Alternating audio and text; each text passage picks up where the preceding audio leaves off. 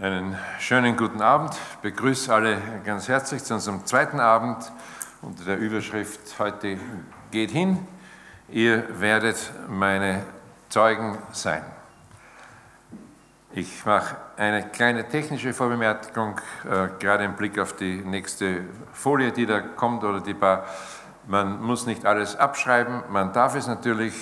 Das Abschreiben, das steigert die Merkfähigkeit, aber wie auch immer, ich gebe die PowerPoint und auch die Manuskripte gerne raus und das wird irgendwie bei der Technik landen und ich weiß nicht, wie das bei euch mit MP3 läuft, keine Ahnung. Und das äh, kann verfügbar gemacht werden und das Schöne ist, wenn es digital ist, braucht man kein Papier mehr äh, bedrucken und ganze Wälder dafür abholzen und man kann sich der Sache im Notfall auch ganz schnell wieder entledigen, indem man einfach versenkt. Ne? Also das geht alles. Aber man kann das haben und ich sage meinen persönlichen Disclaimer auch immer gleich dazu, mein Vorbehalt. Äh, nicht alles, was ich gesagt habe, steht drin und nicht alles, was drin steht, habe ich gesagt. Können wir geistig folgen? Ja, gut.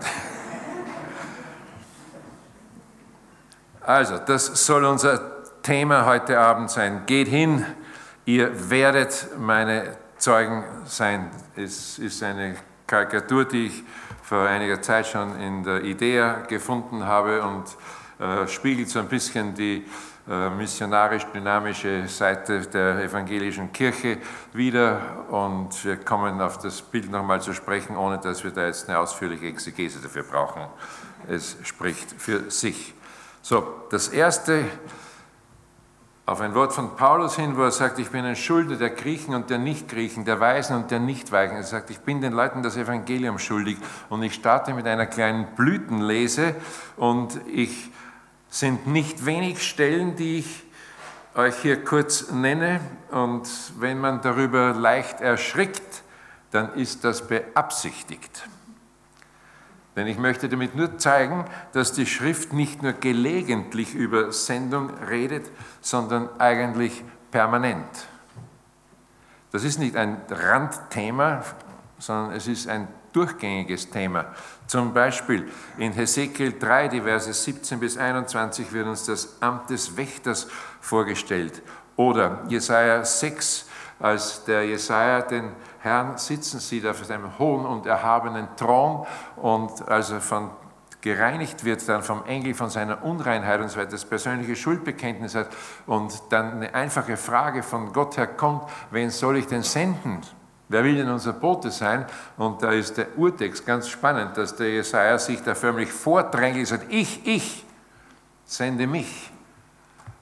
Eine sehr schöne Sache, wir werden es noch ein bisschen vertiefen. Er ist so fasziniert von diesem Gott, so beeindruckt von der Schau, die er empfangen hat, dass er gar nicht anders kann, als sich als Bote zur Verfügung stellen. Jeremia, seine Berufungsgeschichte, wo wir merken, dass der arme Kerl da große Vorbehalte hat, weil er sagt, ich bin zu jung und ich bin zu klein, ich bin zu dick und ich bin, zu, ich bin alles Mögliche, nur nicht brauchbar. Und Gott sagt, halt die Klappe. Du gehst wenn ich dich sende, dann gehst du und ich werde dafür sorgen, dass deine Botschaft auch ausgerichtet wird. Oder Paulus in Römer 1, die Verse 14 und 15, eben das Wort, das ich schon erwähnt habe.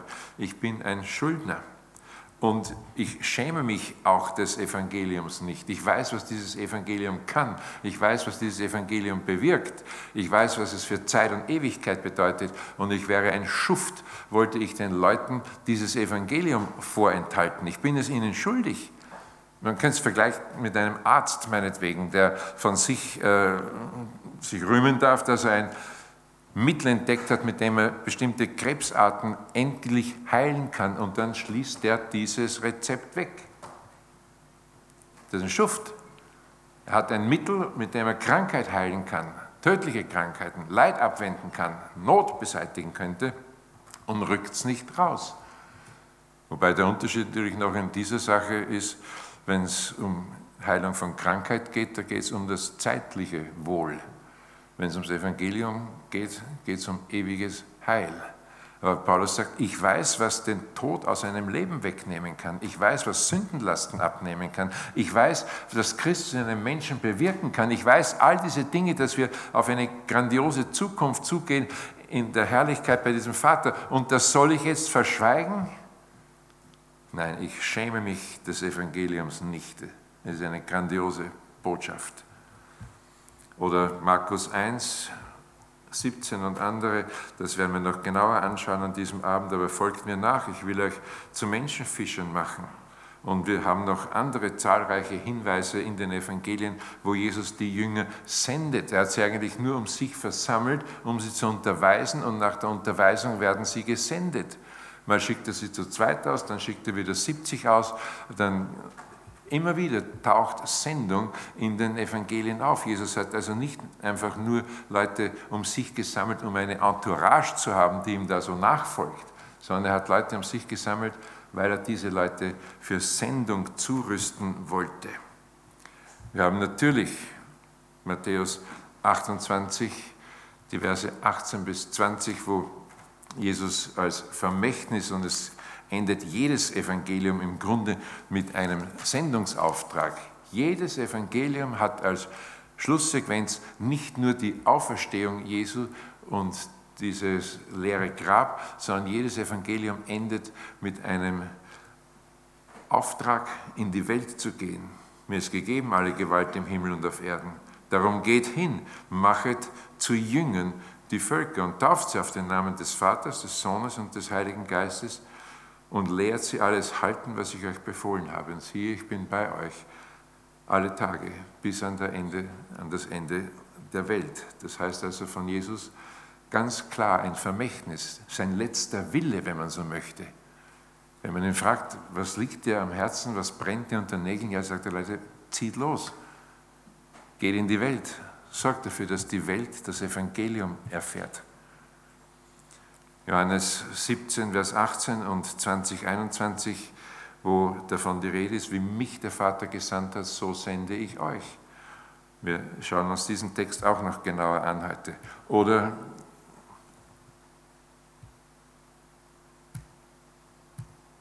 Zweiter Korinther 5, Vers 20, wir sind jetzt Botschafter an Christi Stadt. Apostelgeschichte 1, Vers 8.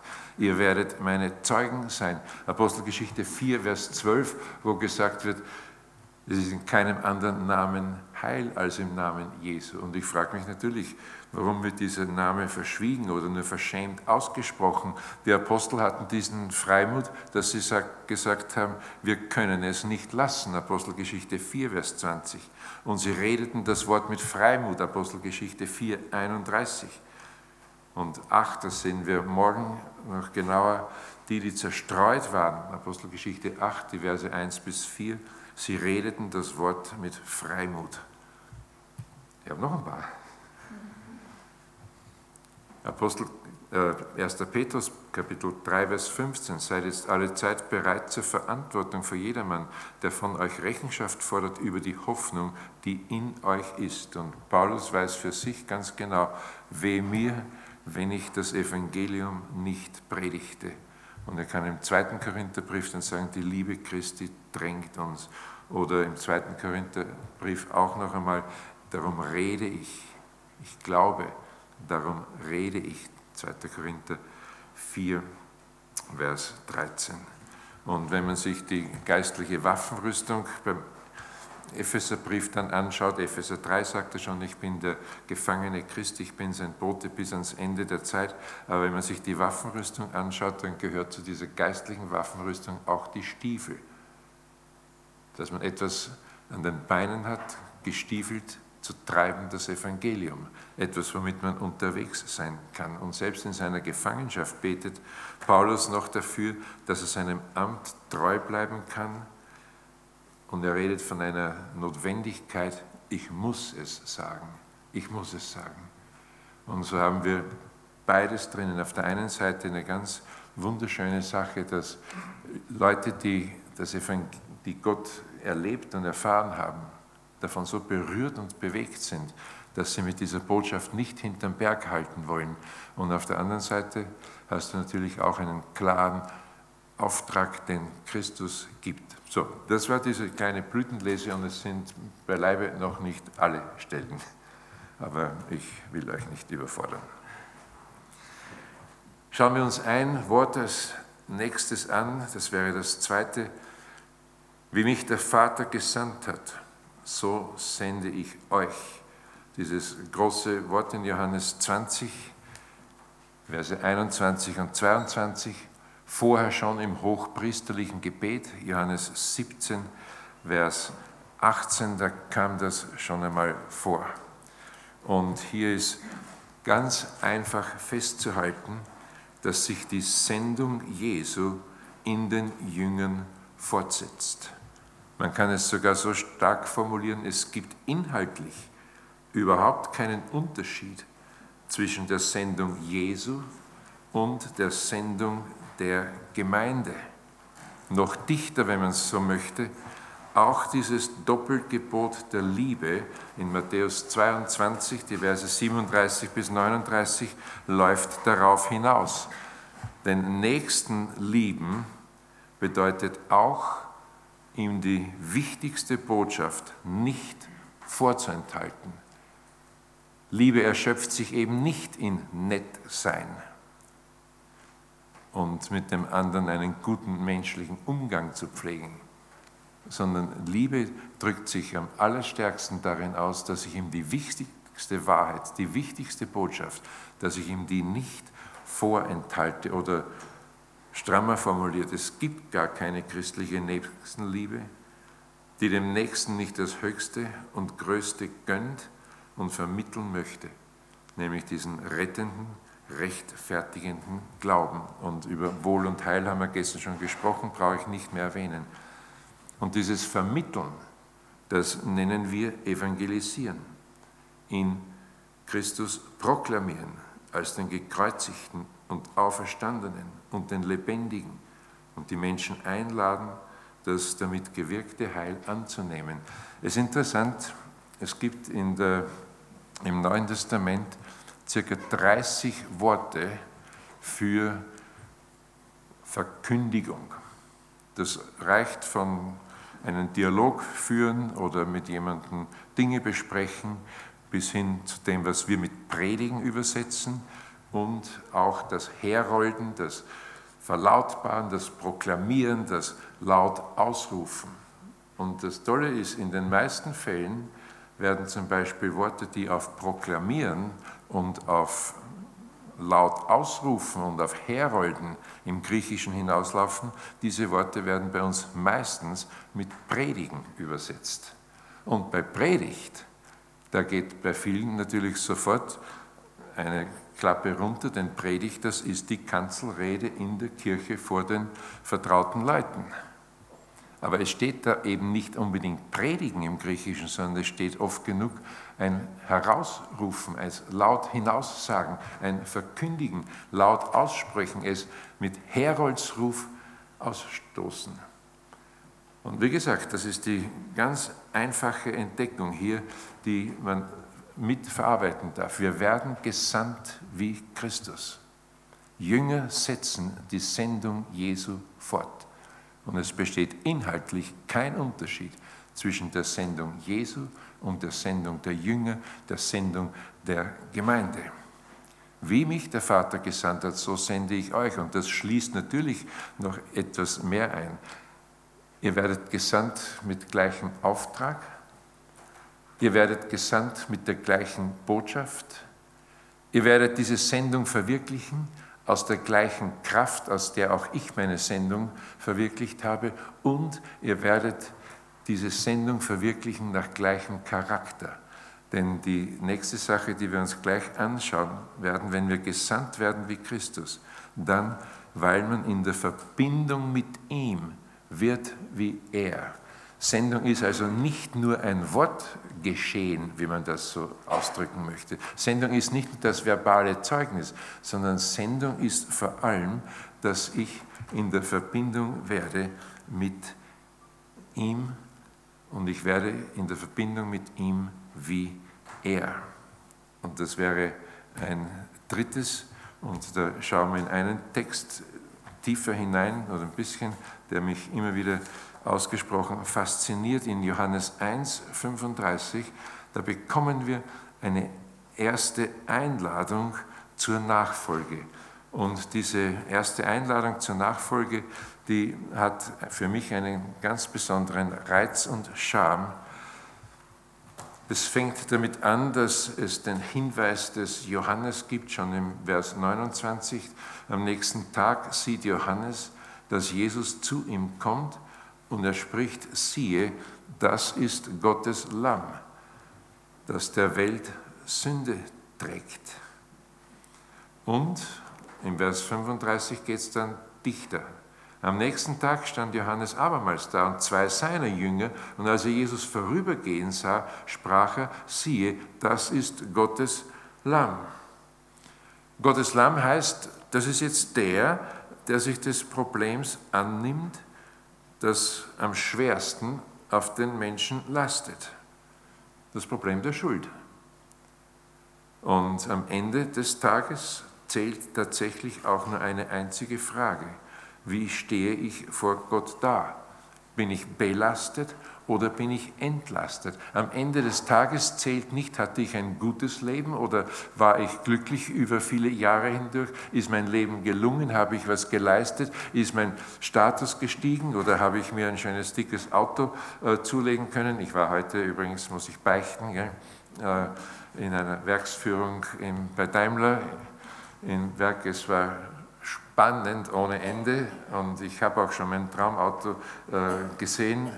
Äh, es ist kein Traumauto, es ist eigentlich ein Albtraum, dieses Auto, ist egal. Aber die, die Frage ist nicht, wie weit habe ich es gebracht, wie reich bin ich geworden oder was hinterlasse ich an Vermögen oder ist meine Familie gelungen. Leider am Ende des Tages zählt nur eine Frage und die hat Luther auf den Punkt gebracht, wie kriege ich einen gnädigen Gott? Alles andere ist völlig belanglos im Angesicht des Richters. Bin ich freigesprochen oder stehe ich schuldig da?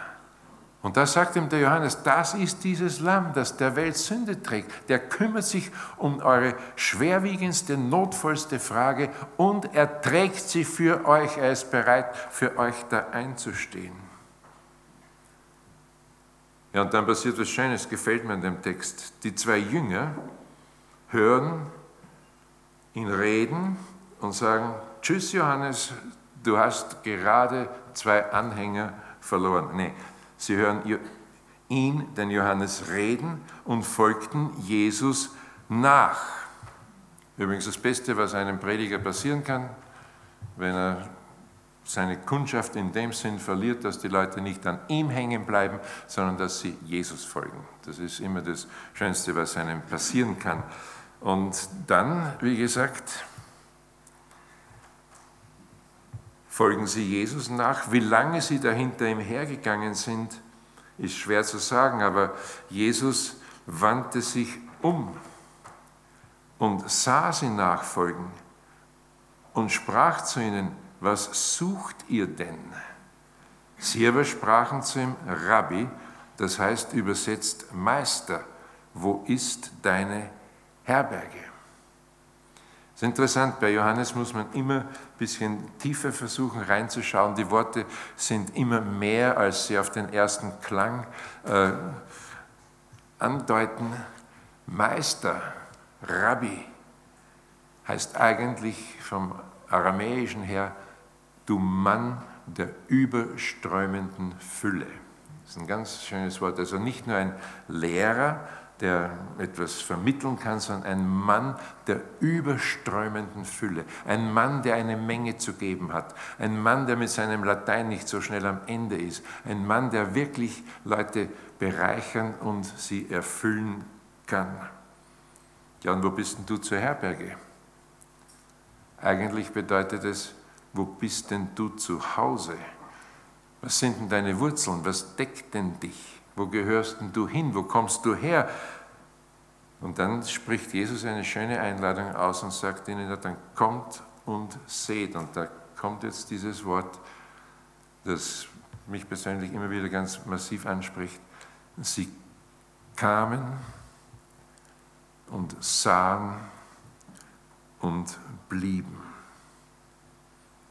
Sie kamen und sahen und blieben diesen Tag bei ihnen, es war schon um die zehnte Stunde, vier Uhr Nachmittag. Was heißt denn das? Und ich verstehe es so, sie haben bei ihm etwas entdeckt, von dem sie sagen konnten, da kriegt uns keiner mehr weg. Sie hatten, wenn man das so möchte, eine Vision. Sie haben auf einmal etwas gesehen, wo sie gewusst haben, das ist mit Leben gemeint. Wir sind zum ersten Mal einem Menschen begegnet, dem wir begriffen haben, was mit Leben überhaupt gemeint ist. Wenn wir heute landläufig über Vision sprechen, dann hat jeder Schuhverkäufer eine Vision und sagt, ich möchte nächstes Jahr meinen Umsatz verdoppeln. Dann würde ich sagen, das ist keine Vision, das ist ein Businessplan. Vielleicht, oder wenn eine Gemeinde sagt, wir möchten in den nächsten drei Jahren 50 neue Leute hinzugewinnen, dann würde ich sagen, das ist auch keine Vision, das ist ein Strategieansatz. Nein, eine Vision heißt mehr. Vision heißt etwas, ich habe etwas gesehen und jetzt weiß ich auf einmal in dem ganzen Durcheinander meines Lebens, in der Nacht meiner Wege, in den Ratlosigkeiten, in den ganzen Ungewissheiten, ich weiß auf einmal, wie das mit meinem Leben gemeint ist. Ich habe etwas gesehen und weil ich das gesehen habe und weil ich mich daran halte und weil ich dem folge, macht mein Leben auf einmal Sinn. Das ist eine Vision. Und Vision eines Christen, würde ich sagen, ist immer nur Christus selber. Ihn so erkennen und so sehen, dass ich sage, jetzt weiß ich, wie das mit dem Leben gemeint ist. Und jetzt weiß ich, was er mit meinem Leben vorhat. Und ich hänge mich an ihm, weil ich dem Leben begegnet bin. Ich bin zum ersten Mal jemandem begegnet, wo ich sagen kann, das ist jetzt gültiges Leben. In ersten Johannesbrief ist ein Nachhall davon zu vernehmen. Der Johannes, der wohl bei dieser Begegnung dabei war, der hat das nie wieder vergessen. Das hat sich unauslöschlich bei ihm eingebrannt. Er konnte nie wieder vergessen, was diese Begegnung eigentlich für ihn bedeutet hat, was von Anfang an war. Und was wir gehört haben und was wir gesehen haben mit unseren Augen, was wir betrachtet haben und unsere Hände betastet haben vom Wort des Lebens. Und das Leben ist erschienen und wir haben gesehen und bezeugen und verkündigen euch das Leben, das ewig ist, das beim Vater war und uns erschienen ist. Er überschlägt sich, er wiederholt sich ständig, als müsste es, es poltert geradezu aus ihm heraus und sagt, das war unglaublich. Als wir Jesus gesehen haben, Vision, wussten wir, was das mit dem Leben ist. In ihm ist das Leben erschienen. Seit wir ihn gesehen haben, wissen wir, was Leben ist. Wir haben vorher existiert, wir waren da, wir waren vorhanden. Aber als wir ihm begegnet sind, da haben wir gewusst, das ist mit Leben gemeint. Und er wiederholt sich ständig, was wir gesehen und gehört haben, das verkündigen wir jetzt euch damit ihr mit uns Gemeinschaft habt. Und unsere Gemeinschaft ist mit dem Vater und mit seinem Sohn. Und das schreiben wir, damit unsere Freude vollkommen ist. Immer wieder ganz spannend zu sehen, wie der Johannes diese Erstbegegnung nicht mehr vergessen konnte, wie sich das unauslöschlich eingebrannt hat bei ihm, wie ihn das geprägt hat, wie ihn das getragen hat, wie ihn das geformt hat, weil er gewusst hat, wir sind dem Leben begeben, noch deutlicher, wenn man so sagen möchte, wir sind einem Menschen begegnet, in dem der Himmel offen war. Wir haben auf einmal gewusst, der kommt aus einer anderen Welt. Wir haben gewusst, der bringt auch etwas anderes in diese Welt. Wir haben gewusst, das ist jetzt gültiges Leben. Das ist Leben, so wie der Vater sich das Leben vorgestellt hatte. Ein Mensch, der unverhüllte und unbeschädigte Ausdruck des Wesens Gottes war. Religiöse Vertreter kannten sie. Sie kannten auch andere Rabbinen. Aber jetzt sind sie zum ersten Mal mit einem Menschen zusammen, wo sie gesagt haben, das ist also das Leben. Und wir sind eingeladen, uns das genau anzuschauen. Und er ist auf Armeslänge an uns herangetreten und hat gesagt, ihr dürft es betasten, ihr dürft es hören, ihr dürft es sehen mit euren Augen, ihr dürft es festhalten. Ich lasse mich so sehr auf euch ein, ich will euch überhaupt nichts vorenthalten. Das war diese unglaubliche Einladung, diese unglaubliche Einladung, dass Jesus die Menschen ganz nah an sich herangelassen hat. Und dann haben sie es eben mitgekriegt, dass er der Glanz seiner Herrlichkeit und das Ebenbild seines Wesens ist Hebräer 1, Vers 3. Oder 2. Korinther 4, Vers 4 ist das Ebenbild Gottes. Kolosser 1, Vers 15, es taucht immer wieder auf, auch in den Briefen, das Ebenbild des unsichtbaren Gottes. Und noch deutlicher, Johannes 1, Vers 18, niemand hat Gott je gesehen, aber der eingeborene Sohn, der in des Vaters Schoß ist, der hat ihn uns verkündigt. Und da steht im Griechischen für das Verkündigen ein interessantes Wort, exegesato. Er hat uns den Vater ausgelegt. Jesus war die Auslegung des Vaters. In Jesus hat der Vater sein innerstes Wesen nach außen gekehrt, in eine Gestalt verpackt, auf zwei Beine gestellt, in diese Welt gesandt und seitdem weiß man, wie der Vater ist. Wenn du fragst, wie ist denn Gott? Ja, ganz einfach, wie Jesus. Er war die Auslegung dieses Vaters. Niemand hat ihn gesehen, aber er hat uns den Vater ausgelegt. Ja, und dann passiert, wenn man den Text weiterverfolgt, eine ganz schöne Sache. Sie können es nicht für sich behalten. Es geht Ihnen wie dem Jesaja. Als der die Schönheit, die Majestät und Herrlichkeit Gottes zu sehen bekommt und als er da gereinigt wird, wie gesagt, seine Schuld weggenommen wird. Und Gott fragt, wer will denn unser Bote sein? Da drängelt er sich förmlich vor. Ich, ich, sende mich. Ich will in diesem Dienst stehen. Und bei Ihnen ist es ganz genauso. Sie können es nicht für sich behalten. Einer sagt es dem anderen. Aus Überzeugten werden Zeugen.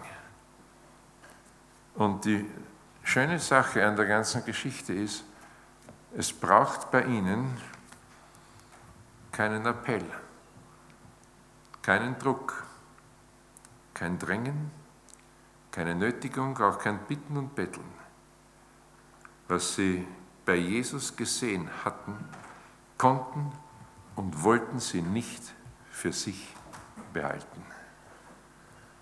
Das macht diese erste Begegnung so unglaublich schön, spannend und aufregend, dass Jesus Leute an sich heranlässt, damit sie in ihm das Leben entdecken. Und als sie das Leben in ihm entdeckt haben, konnten sie nicht anders, wollten auch nichts anderes, als von ihm zu reden, ihn zu bezeugen, ihn zu verkündigen, andere einzuladen. Und es heißt direkt so, dass einer von denen dann äh, als nächsten Tag, da wollte Jesus nach Galiläa gehen. Einer von den Zweien, die Johannes gehört hatten und Jesus nachgefolgt waren, war Andreas, der Bruder des Simon Petrus. Der findet zuerst seinen Bruder Simon, spricht zu ihm, wir haben den Messias gefunden, das heißt der Gesalbte. Und dann kommt genau das schöne Wort, das wir öfters schon auch für uns verwendet haben. Und er führte ihn zu Jesus, brachte ihn zu ihm. Und dann kommt die nächste Sache mit Philippus und mit äh, Nathanael und so weiter. Das heißt, eines kommt zum anderen, einer sagt es dem anderen, keiner hält es zurück, sondern sie geben die Nachricht weiter.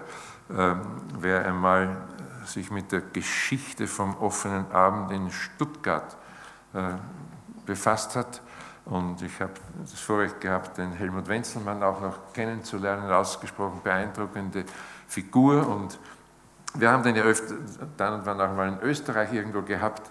Und dann erzählte vom offenen Abend und so weiter. Und äh, wie gut die Arbeit damals auch gewachsen und gelaufen ist und, und natürlich sind dann auch ein paar skeptische Pfarrer bei solchen Seminaren dabei, die sagen, ja, offener Abend oft kopiert und nie erreicht und so, ja, ja, ne? so bringt man eine gute Sache zum Schweigen. Ich bin dann zum Mittagessen mit ihm bei seinem Seminar zusammengesessen und, und habe gesagt, also eins interessiert mich eigentlich. was heute dasteht, das ist beeindruckend. Und es gibt halt schon Leute, die sagen, ja, das versuchen wir immer wieder nachzumachen, aber wir kriegen es nicht hin. Oft kopiert, nie erreicht. Ich habe gefragt, mich würde interessieren, wie hat es denn angefangen?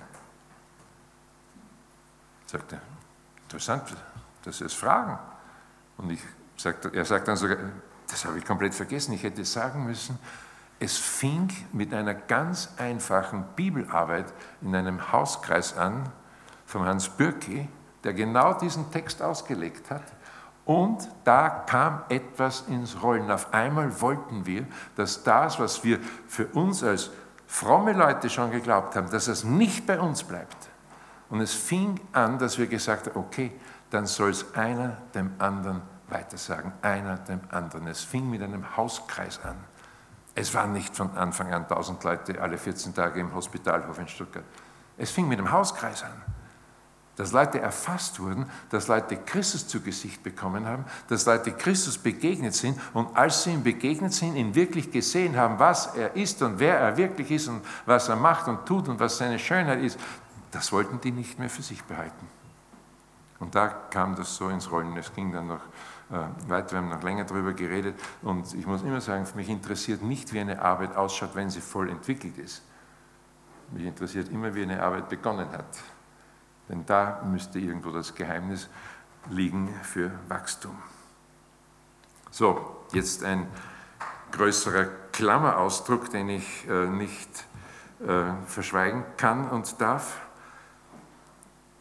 Es taucht natürlich bei manchen von uns im Herzen die Frage auf, warum denn das, dieses Erfasstwerden, dieses Hingerissensein, und dann das Hingeben und das Hingehen, warum das bei den einen klappt, warum die sich überwinden lassen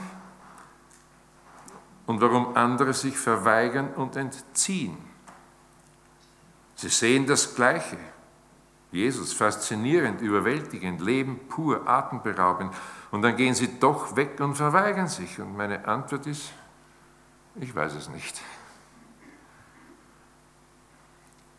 Ich weiß nur, dass Jesus Menschen so aufregend begegnen kann, dass sie so fasziniert sein können von ihm, dass sie alles liegen und stehen lassen können, um ihm zu folgen. Man kann natürlich sagen, wenn jemand auf der Bremse steht, was Nachfolge und Hingabe angeht, dann ist er in der Religion hängen geblieben und Jesus nicht wirklich begegnet. Aber es sind alles so, ich weiß nicht wirklich. Ich weiß nicht, warum Leute sich verweigern, wo ihnen Jesus vor Augen gemalt ist, wo sie wissen, er ist alles. Und wir singen das ja auch die ganze Zeit. Ne? Jesus dir nach, weil du rufst, dir folgen, weil du bist, der du bist, einzigartig, unvergleichlich. Aber wenn Bayern München spielt, dann hast du schlechte Karten. Dann bleibe ich zu Hause. Vielleicht hilft eines weiter, dass man durchaus sehenden Auges wahrnehmen muss, wo die Engpässe liegen könnten. Denn Sendung, Mission, Evangelisation, das ist ein Kampfgeschehen. Das Kampf. Und es ist nicht jedermanns Sache. Also hier noch drunter Sendung als Kampfgeschehen. Es ist immer Kampf. Es kostet etwas, es kann wehtun, macht manchmal sehr müde, riecht oft nach Schweiß und Tränen. Kann sein, dass wir dabei Wunden empfangen. Sendung ist Kampf. Und ich sehe vor allem drei Fronten, die natürlich alle miteinander zu tun haben. Aber es gibt sicher zuerst den Kampf gegen das eigene Herz. Das eigene Herz das ist die entscheidende Schnittstelle. Wir sind verwöhnt, oft selber angepasst und oft verführt. Und wir sind verstrickt in so vieles, dass wir zum Wesentlichen gar nicht mehr kommen. Und wir tun uns schwer mit dem Aufbruch aus der Komfortzone. Ich kenne es ja selber. Ich wollte auch einmal die Beine hochlegen und äh, mich von Jesus bedienen lassen. Und Peter hat mir das ein bisschen klar, deutlich, äh, rabiat fast abgewöhnt. Aber dieses Herausgehen aus der Komfortzone, aus der bequemen Lage, das ist oft ein Kampf gegen das eigene Herz. Sendung würde uns fordern. Aber wir lassen uns lieber berühren. Singen wir auch so, ne? Jesus, berühre mich. Wir lassen uns betreuen. Ist der Prediger dafür zuständig. Aber liebe Leute, betreuen muss man Behinderte und Kranke. Wir lassen uns nur nicht so gern bewegen. Wir haben es lieber gerne soft, ohne Kanten, ohne Konturen. Und wir reduzieren Jesus oft auf einen Lebensbegleiter oder Therapeuten und er soll uns beschenken mit allem, was wir uns so wünschen. Unser eigenes Herz ist in der Hinsicht nicht gerade einfach. Aber es gibt auch die Auseinandersetzung mit der Welt. Die Welt will in Ruhe gelassen werden. Wir lesen übrigens im Buch der Offenbarung ganz am also im elften Kapitel, dass die Welt, als sie diese zwei Zeugen da zum Schweigen bringen kann, egal wie ihr jetzt euer Endzeitschema aufgezogen habt, gell? aber dass die Welt, als sie die zwei Zeugen endlich zum Schweigen gebracht hat, dass die richtig froh werden und sich gegenseitig Geschenke senden. Die gratulieren sich geradezu, dass sie dieses Zeugnis endlich losgeworden sind. Christen sind immer so etwas wie der wunde Daumen einer Gesellschaft. Und die Welt will oft nicht hören, was sie von Gott her hören muss. Und es gibt in der Welt inzwischen das Prinzip der Political Correctness. Und ihr wisst, was das ist. Man darf die Dinge nicht mehr beim Namen nennen. Man muss darauf Rücksicht nehmen, ob jemand sich nicht dadurch äh, durch eine Äußerung oder eine Wortwahl verletzt oder diffamiert oder verurteilt fühlt. Inzwischen gibt es auch Spiritual Correctness. Dinge sollen nicht mehr beim Namen genannt werden. Leute fühlen sich gestört, angegriffen, bedrängt. Natürlich, die Einzigartigkeit Jesu ist in der Postmoderne natürlich massiv und scharf unter Beschuss. Er ist maximal einer unter vielen. Ja, er ist nicht schlecht, aber auf keinen Fall absolut. Und bestimmte Dinge, die will die Welt nicht hören. Das ist nicht tolerant über Sünde, über Schuld, über Hölle, verloren gehen, Gericht und Verdammnis. Das soll nicht geredet werden. Überhaupt. Und dann Mission. Das ist dieses ungute Eifern und die Welt würde hergehen und sagen, hey, chill mal deine Basis, wie das so schön heißt. Ne? Entspann dich. Und natürlich die härteste Front in dem Ganzen ist der Kampf gegen den Widersacher.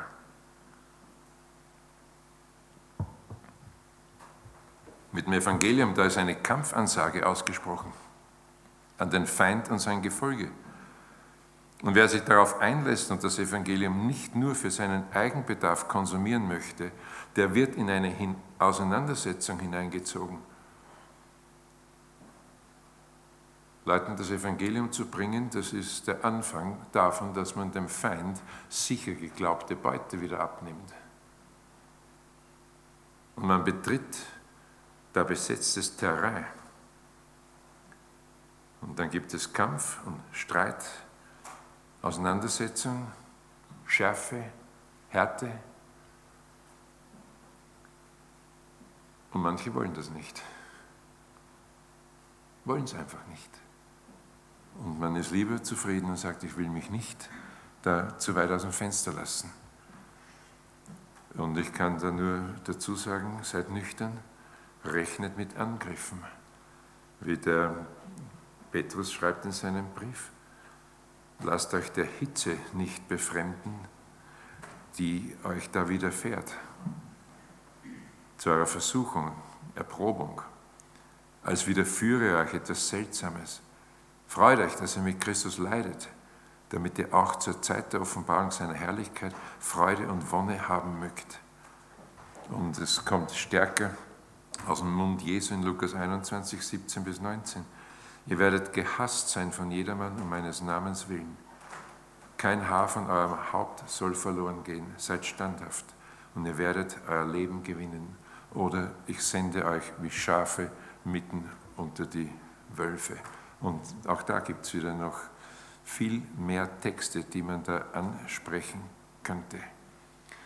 Und es ist vielleicht hier an der Stelle anzumerken, aber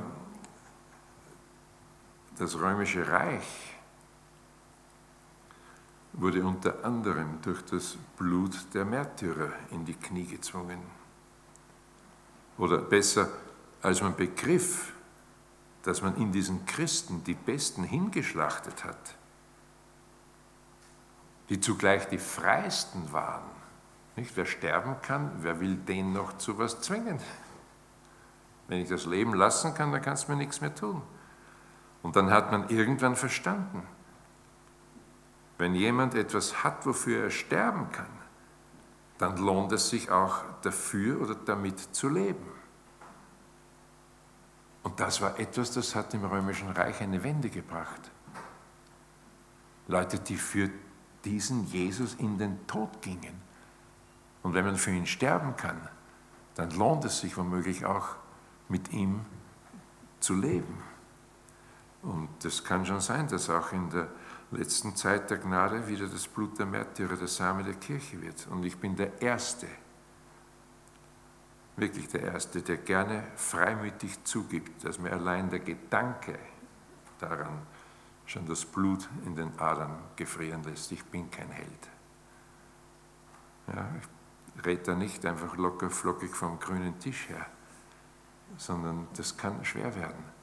Aber kurioserweise der Tullian hat es einmal gesagt, das Blut der Märtyrer, das wird der Same der Kirche. Also wir, wir haben beides. Wir haben einerseits eine atemberaubende, wunderschöne, spannende Vision von Jesus. Und wir dürfen ihn sehen, im Wort begegnet er uns überragend, überwältigend einnehmend und vereinnahmend. Und wenn man das erfasst hat, wer er für einen ist, dann will man nicht mehr verschweigen, wer er ist. Dann will man es sagen. Andere, wie gesagt, verweigern sich. Und die haben in dem Feld, das ich hier aufgezeigt habe, diese Kämpfe gegen das Herz, die Auseinandersetzung mit der Welt und das Antreten gegen den Feind, da haben sie ihre Liebe Not. Sendung ist ein Kampf geschehen. Ich möchte nach diesem kleinen Ausflug oder Exkurs zurückkehren. Also wir hatten so eine kleine Blütenlese am Anfang. Dutzende Stellen, die darüber reden, dass Sendung kein Randthema der Schrift ist, sondern ein zentrales Thema. Und dann haben wir dieses Prinzip gesehen, gesandt werden wie Christus. Dann haben wir diese erste Einladung zur Nachfolge gesehen und dann diesen kleinen Exkurs gehabt, Sendung als Kampf. Nun, das nächste wäre ein viertes, unser Leben als Botschaft. Denn die Sache ist ja die gewesen, in dem Maß, wie man sich an Jesus gehängt hat, mit ihm unterwegs war, ihn gesehen hat, ihn gehört hat und von ihm gelernt hat, in dem gleichen Maß, hat dann eine Veränderung begonnen. Die wird natürlich, ich weiß, systematisch, theologisch korrekt erst zu Pfingsten ans Ziel kommen, wenn der Geist Wohnung nimmt und so weiter. Aber sie haben an Jesus eine ganze Menge gesehen, gehört, gelernt, erlebt und konnten das in ihr Leben einbauen. Und so wurde im Umgang mit Jesus, so wurde im Umgang mit Jesus, wurden aus ihnen andere Menschen, schrittweise, langsam. Und sie wurden solche Menschen, von denen man am Ende sagen kann, ihr Leben wurde auch ihre Botschaft. Und manchmal, wenn ich äh, den Leuten das Evangelium äh, in einen Vierzeiler erklären muss, äh, dann sage ich, es ist Ganz einfach, Jesus wurde einer von uns. Kam rein in diese Welt. Er war zweitens völlig anders als wir. Drittens, er ist gekommen, damit wir werden wie er. Und wir werden wie er, das wäre das vierte, in der Verbindung mit ihm. Und diese Verbindung wiederum, die drückt sich aus in etwas, das die Schrift Nachfolge nennt und dem möchte ich noch ein bisschen nachgehen. Es gibt einen Text ganz am Anfang im Markus-Evangelium, Kapitel 1, Vers 16 bis 20. Da lesen wir in einem einzigen Abschnitt drei verschiedene Begriffe für Nachfolge im Griechischen. In Deutschen klingt es immer gleich, folgt mir nach, folgt mir nach. Griechisch ist da ein bisschen fantasievoller. Als er am Galiläischen Meer entlang ging, sah er Simon und Andreas, Simons Bruder, wie sie ihre Netze ins Meer warfen, denn sie waren Fischer. Und Jesus sprach zu ihnen, folgt mir nach, ich will euch zu Menschenfischern machen. Für folgt mir nach steht hier im Griechischen ein geradezu herrischer Ruf, ein herrisches Wort, deute mu. Und das heißt so viel wie Herr zu mir. Also ihr müsst zu mir kommen, denn wenn er nicht zu mir kommt, dann wird aus eurem Leben nichts. Ihr müsst euch an mich halten, wenn da was werden soll.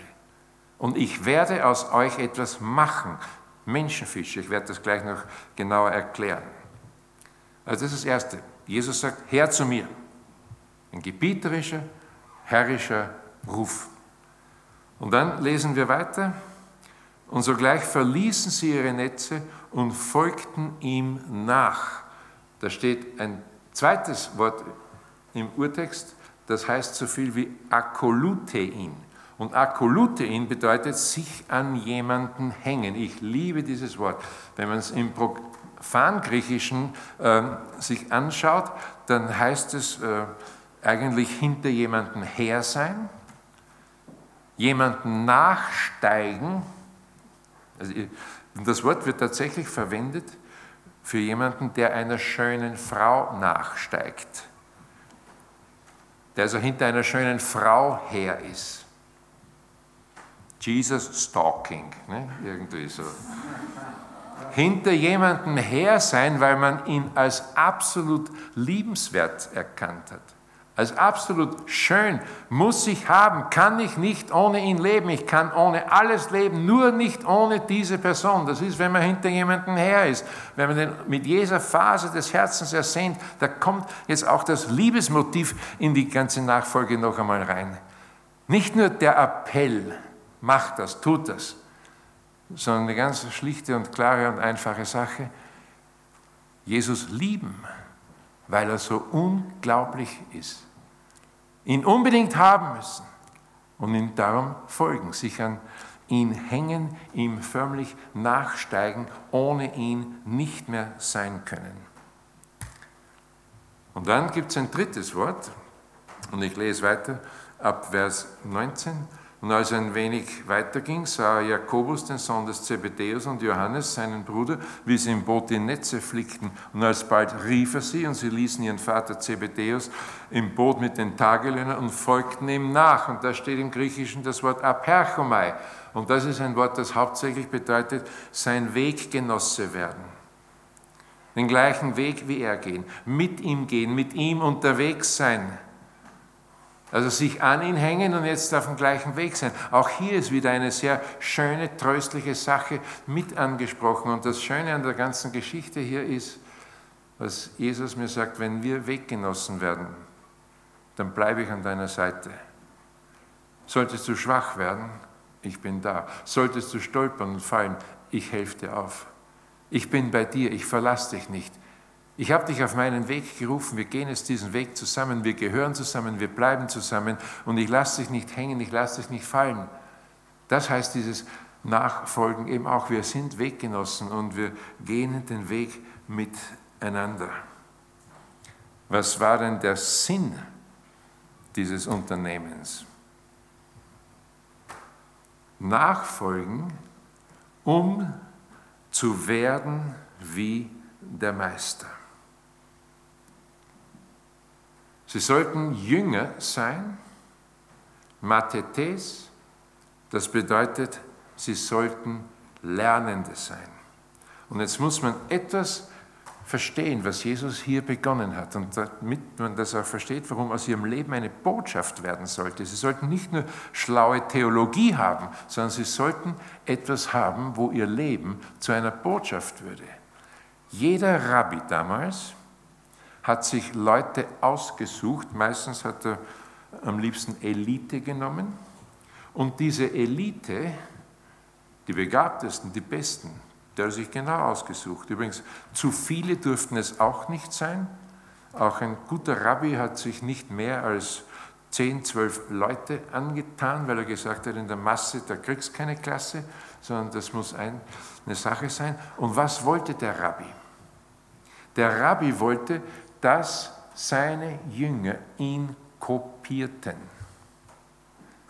Der Rabbi wollte, dass die Jünger ihn imitierten ihn nachahmten, sodass man an ihrem Leben und an ihrem Reden sofort erkennen konnte, wessen Jünger sie gewesen waren. Der macht den Mund auf und man hat gewusst, aha, du warst beim Schamai. Das ist bisschen streng gesetzlich. Ah, du warst beim Hillel.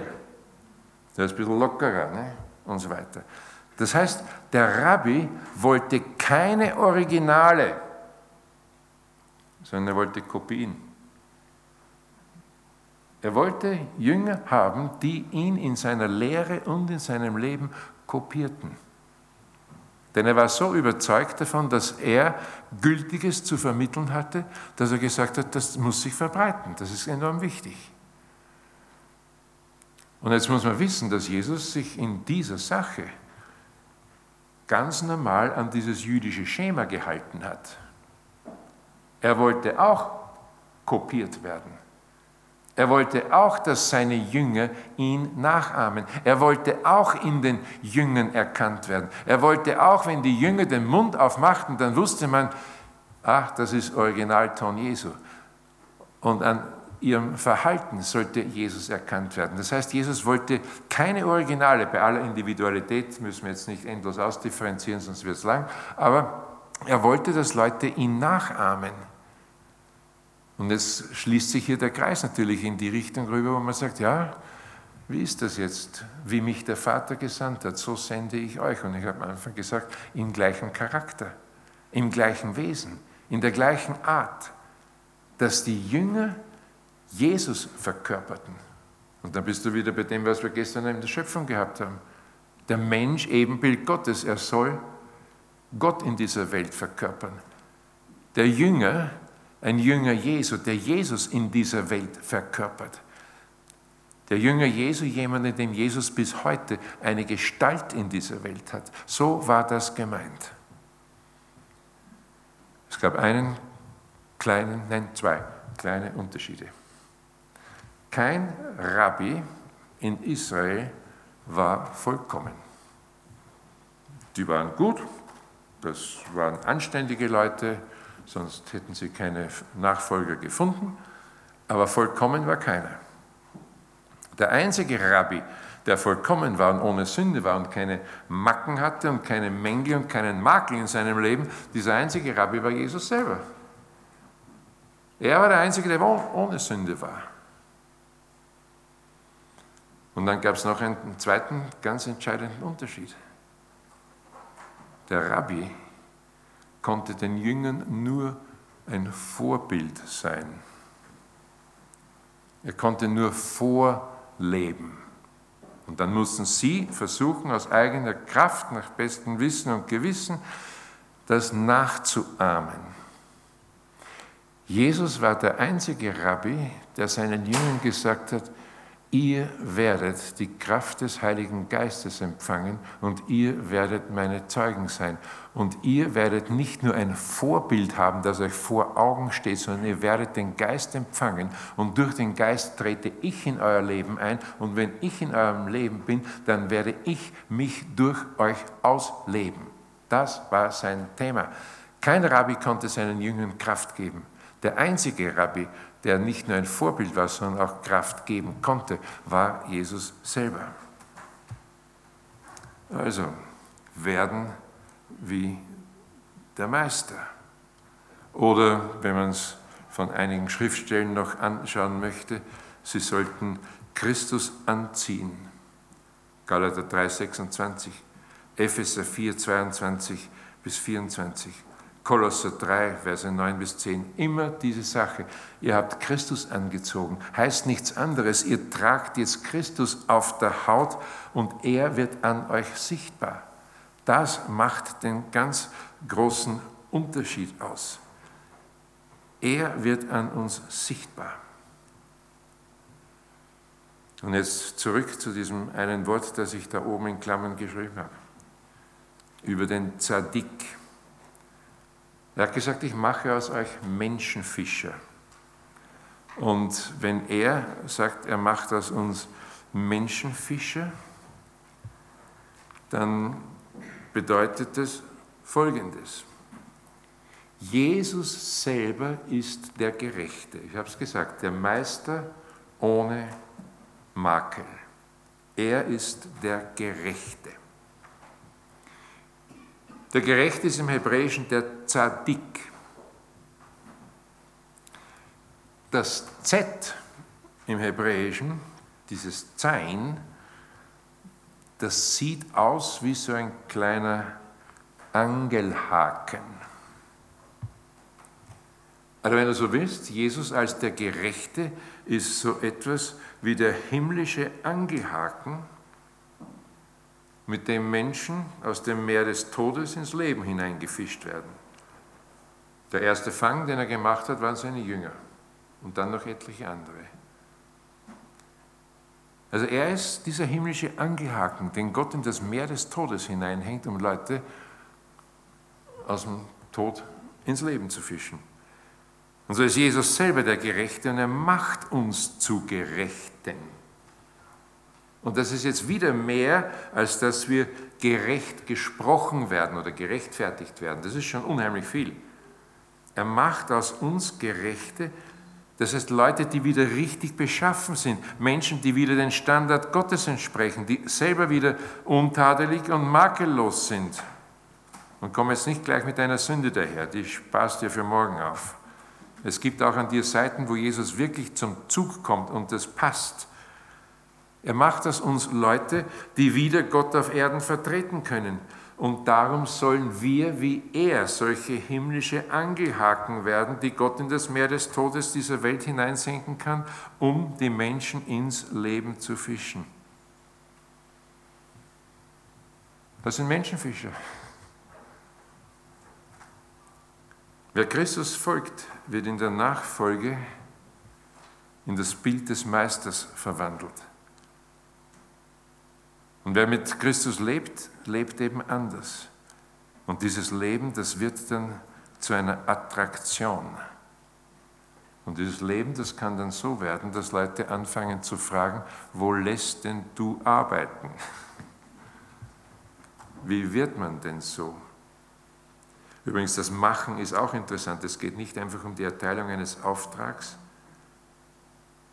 Das ist mehr als eine Ernennung, sondern ich mache etwas aus jemandem. Ich erschaffe etwas in ihm, heißt das. Ich bringe bei ihm etwas hervor.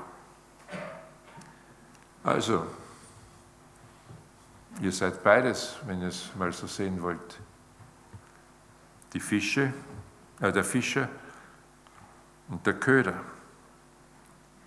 Gott hat sich das so vorgestellt, dass er aus eurem Leben etwas machen kann, das in das Meer des Todes hinunterlassen wird. Und das wird für die im Meer des Todes so verlockend sein, dass sie anbeißen. Das heißt, wenn du Sendung lebst und Christus gehörst und dich von ihm formen lässt, dann wirst du jemand, der wird buchstäblich zum Anbeißen. Und das ist eigentlich Sendung. Du wirst jemand, wo andere sagen, okay, schluck ich gerne. Und dann kommen Leute zum Glauben. Mission und Sendung ist ja nicht, den Leuten etwas einzureden und irgendwelche Wahrheiten einzutrichtern Mission und Sendung, Evangelisation, das ist eigentlich, ich lebe ein Leben, wo andere anbeißen aus dem Wasser des Todes ins Leben gefischt werden. Und wir werden Leute, bei denen das gepredigte Wort, das bezeugte Wort nur noch erklärt, was schon unabweisbar vor Augen steht. Das ist unsere Berufung. So werden wir gesandt, wie Christus. Franz von Assisi hat es einmal gesagt, predige, predige, predige. Falls nötig, gebrauche Worte. Schließe mit einer Schnurre von meiner Frau. Meine Frau Agnes liebt Eis. Die kommt an keinem Eisshop vorbei.